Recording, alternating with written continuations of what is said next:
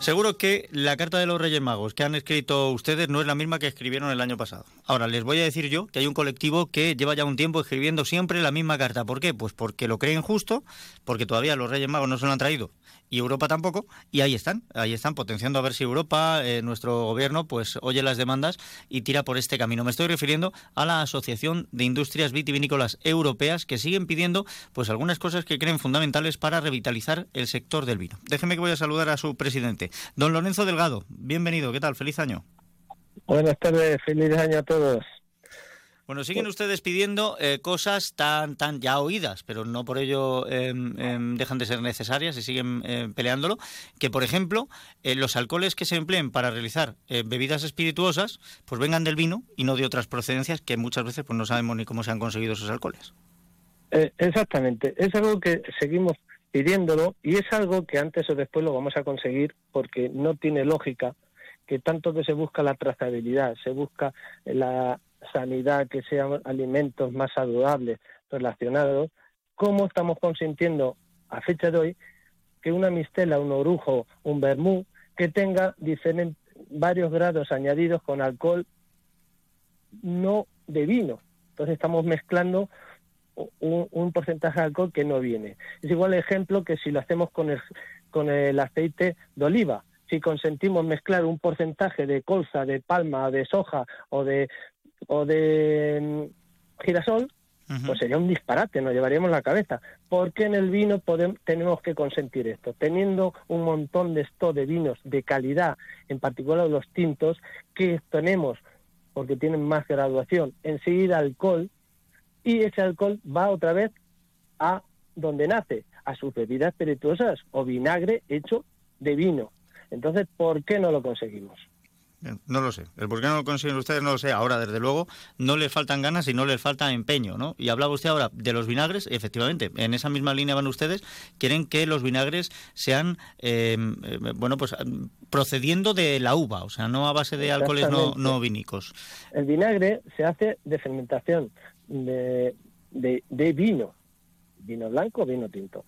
Es el conservante más saludable y el más viejo de la historia entonces, la alimentación, cualquier conserva que tenga vinagre, es, es evitamos cualquier conservante de la familia de los E300, E400.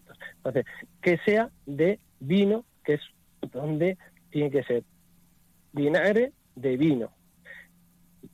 Eh, las bebidas espirituosas estén hechas con alcohol de vino. Esos son dos fundamentales para desbloquear el stock de vino y se mejora todo el sector más los consumidores que están tomando algo totalmente sano y dentro de la trazabilidad que, que pide el producto. Bueno, es cierto que a esta lista de, demandas, de reclamaciones que vienen haciendo desde hace un tiempo, han sumado ustedes otra que eh, me parece también una medida pues eh, muy inteligente para intentar bajar ese exceso de producción o ese estocaje que tenemos de uva tinta. Y es que piden ustedes que eh, se potencie, se hagan campañas de publicidad potenciando el consumo de zumo de uva tinta y también, por supuesto, el uso de los azúcares procedentes de la uva para elaborar zumos. Exactamente. Nosotros, Castilla-La Mancha, que es la región más grande de viñedo de Europa, producimos uvas. Esas uvas destinamos, depende del mercado, por un porcentaje a vino, otro porcentaje a zumo, otro porcentaje a concentrados de uvas. Estamos viendo que las bebidas, todos los zumos, eh, bebidas energéticas, todos utilizan azúcares, pero ponen azúcares, no ponen la procedencia. Entonces, eso es una medida engañosa al consumidor exigimos que cumpla la ley o que se cambie la ley y ponga la procedencia de esos energéticas o la procedencia de esos zumos ah, con azúcar añadida que venga de zumo de uva, de zumo de naranja concentrado o viene azúcares de melazas de maíz, de, de cereales, de, de donde sea que lo ponga. Y el consumidor que elija la que vean más saludable. Es cierto Eso no lo están haciendo. Es cierto, Lorenzo, que aquí se ve un agravio comparativo muy importante. Eh, y pongamos el ejemplo de, de, las grasas, de las grasas de los aceites. O sea, antes nos ponían simplemente aceite vegetal. Y se obligó, se obligó porque aceite vegetal es todo. Es desde el aceite de oliva virgen extra al aceite de girasol. Se obligó a especificarlo porque sabemos que uno es bastante más beneficioso que los otros, que son perjudiciales. No entiendo por qué Em, nos están vendiendo un montón de productos y no nos dicen cuáles llevan azúcares naturales y cuáles azúcares refinados, que sabemos que son bastante peores. Entonces, yo creo que ahí hay un agravio comparativo bastante significativo. Es totalmente. Y así nos está pasando, que cada vez gente más joven está entrando en el mundo de la diabetes, con diabetes ya de por vida. Entonces, todo esto viene de, de este descontrol de etiquetado. Entonces eh, pedimos que el consumidor elija qué, azúcar quiere tomar. Ah, pero sobre todo... Esa sería otra forma de darle salida a nuestros concentrados de uva que son totalmente muy saludables con la cantidad de propiedades, el reverastrol, los taninos que aporta las uvas blancas o las rojas que son mm, tienen más propiedades nutricionales. Bueno, pues desde luego que eh, me parece, ya digo, que si para algunos productos eh, tenemos que saber específicamente de dónde vienen por velar por nuestra salud, pues eh, para otros también debería ser. Y sobre todo, para que la gente tenga la libertad de elegir, necesita toda la información. O sea, eso está claro. Si no tiene la información, no puede. Y luego, otra pequeña matiz, que muchos a lo mejor se piensa que, es, que voy en contra, y es todo lo contrario, estoy haciendo un grande favor a todos los socios de las cooperativas del sector vitivinícola y en general de frutas y hortalizas que cumplan todos, cumplamos la cadena de la alimentación, cadena porque no se está cumpliendo. las cooperativas están exentas de cumplir la ley de la cadena alimentaria. Entonces, es un se piensa que les han hecho un favor, y entonces lo que les han hecho es una encerrona, porque nunca tienen ellos un, una fiabilidad, no saben por dónde están los costos de producción y pueden estar vendiendo y están vendiendo por debajo de los costos de producción, perjudicando a todos sus viticultores y socios de cooperativas.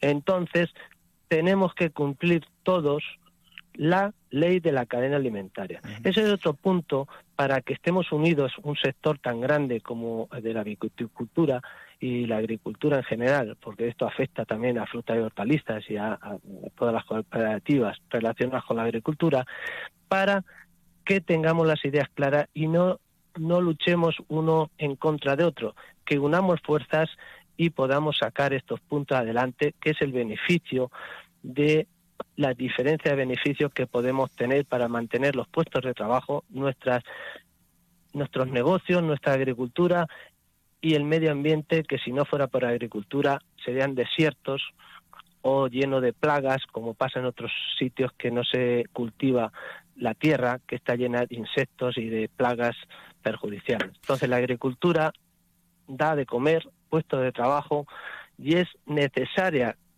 para vivir, pues esto de, la ley de cadena alimentaria y de la exención que tienen las cooperativas de cumplir con ello que me, que me dice, esto lo desconocía yo, pero le, voy a echar un vistazo también porque yo, yo no sé si es que ellos tienen una salvedad Em, legal para ello o si es que a lo mejor hacen los cálculos de otra manera porque como son Juan Palomo y yo me lo voy y me lo como a lo mejor su cálculo va, va de otra forma pero desde luego em, sería importante el saber cómo, cómo está sí la administración cuando salió como es un sector que claro en teoría es muy grande mueve 70 80% de las toneladas de alimentos pues les han dejado como si les hicieran un favor.